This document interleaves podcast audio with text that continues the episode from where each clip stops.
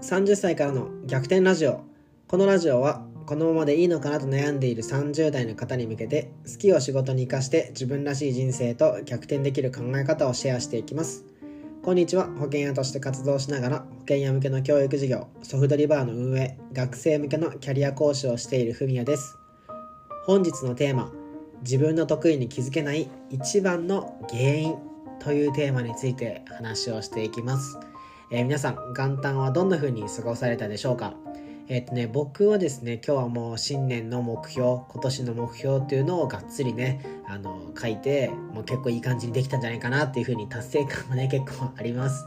でね、新年の目標はこれから決めるよっていう方はね、是非前回のエピソードを聞いてもらえると参考になるんじゃないかなって思ってます。はい、ということでね、今日は自分の得意に気づけない原因について話します。えっとね、2024年こそ自分のビジネスを作りたいんだとか、専門性を持ってあなただから任したいみたいな風にね、言われるようなそんなね、仕事をしたいと思ってる方いませんかね。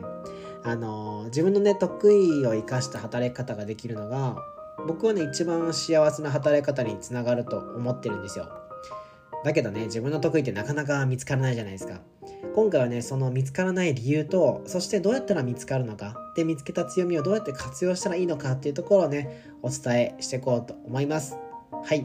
で、結論ですね、なんで自分の強みが、とか得意がね、見えないのかっていうと、得意なことイコール、本人からすると、できちゃうのが当たり前だからなんですよ。どういうことかっていうと、あの得意なことってねもう本人からすると日常生活の中にもうスラーって溶け込んじゃってるので自分の中でねあこれは得意なことなんだとかこれは強みなんだっていうことがね認識できないんですよ。なんかねなんで今日このテーマにね選んだかっていうきっかけがあったんですけど今日もねポッドキャストについて勉強してたらまあポッドキャストでね大事なことは継続ですよっていろんな人が言うんですよ。まあなんとなくそれはね想像できるんだけどじゃあねどれぐらい継続が難しいのかっていうとさ俺もねこれめっちゃびっくりしたんだけど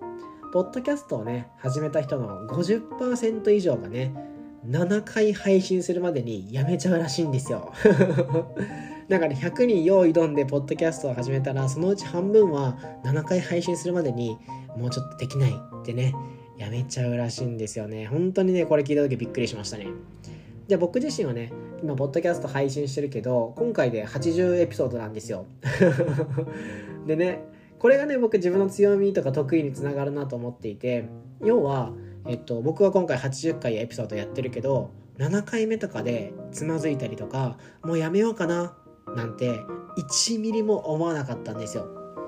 今までね80エピソードあの投稿するまでにハードルの高さってね正直全く感じなかったです。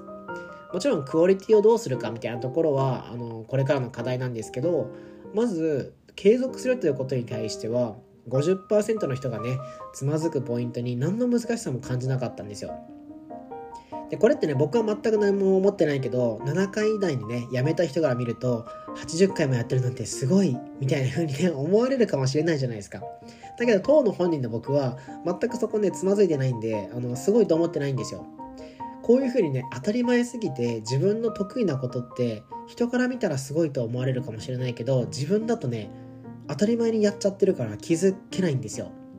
結構これで自分の得意をなんかないなないなって悩んでるんだけど自分の得意を見逃してるとか気づけない人がめちゃめちゃ多いなって感じます。じゃあ今度その当たり前すぎて見えない得意に気づくためのコツはどうしたらいいのかっていうとこういう視点を持つといいと思います。まあ、一つは、えっと、自然と熱く語っちゃうものとか時間を忘れて継続しちゃうものとかねずっと時間忘れて没頭できちゃうもの。あとは小さい頃からずっとあの親の親が言ったからじゃなくて自分の意思で小小学校中高校で社会人もずっと継続してることやってること。こういうところに自分の得意ってあの隠れてるので自分が自然と熱く語っちゃうものとか時間を忘れて小さい頃からずっと没頭してることって何だろうかなっていうのをねこの年末年年始か年始に考えてみてほしいなと思うんですよ。でめっちゃ大事なポイントなんですけどこういうことを言うとねなんかすごい仕事につながりそうなことをね書くんですけどあのー、それはね気にしなくていいですよ。あこれはでも仕事に使えないなとか例えばなんか金融の仕事やってるのになんかメイク動画を見るのが得意みたいなの好きみたいなそれは仕事に使えないみたいな風に思うと思うんですけどあのそんなことねないですよ。あの僕の感覚で言うと得意ってね業種問わず仕事に使えるのであのそこは気にせず自分の得意を探してみてほしいです。で本当かよって思った方のためにあの今日はですねもうここまでなんですけど明日はじゃあ見つけた得意をどうやって自分の仕事に生かしていけばいいのかっていうのをねお伝えしていきますね。ちなみに、えっと、明日なんかその具体例で出そうと思ってるのは僕ちょっと保険業なので保険屋ってね金融の仕事なんですけど、まあ、結構硬いイメージあるじゃないですか。なんか黒いスーツ着てなんかこう難しい話して みたいな。そんな保険屋が例えば僕の場合で言うとあのポッドキャストが継続できるという得意を見つけたら保険の仕事にどう生かすのか。あとは僕の知り合いであのホームランの打ち方を教えて野球のホームランの打ち方を教えて保険を売ってる保険屋さんとかもいるんですよ。例えばポッドキャストの継続する力とかホームランの打ち方ってさ全く保険の仕事に関係なさそうじゃん。だけどこういう強みも保険の仕事につながるよっていうところから皆さんのお仕事にもあ自分の強みって活かせるんじゃないかなっていうふうにこうなんかねあのヒントになる話ができたらいいなっていうふうに思ってます。なんで明日はねこういうふうに自分の見つけた強みを生かすと日々の仕事のストレスも減って楽しくなっていくよっていうことを話していくので明日もぜひ聞いてみてください。はい。ということで本日のテーマはこんな感じです。いかがだったでしょうか？あの、お便りとかもね、もらえたら新年早々めちゃめちゃ嬉しいので、ぜひよろしくお願いします。でラ、ラジオが面白いと思っていただいた方は、ぜひフォローボタンも押していただけるとめっちゃ嬉しいです。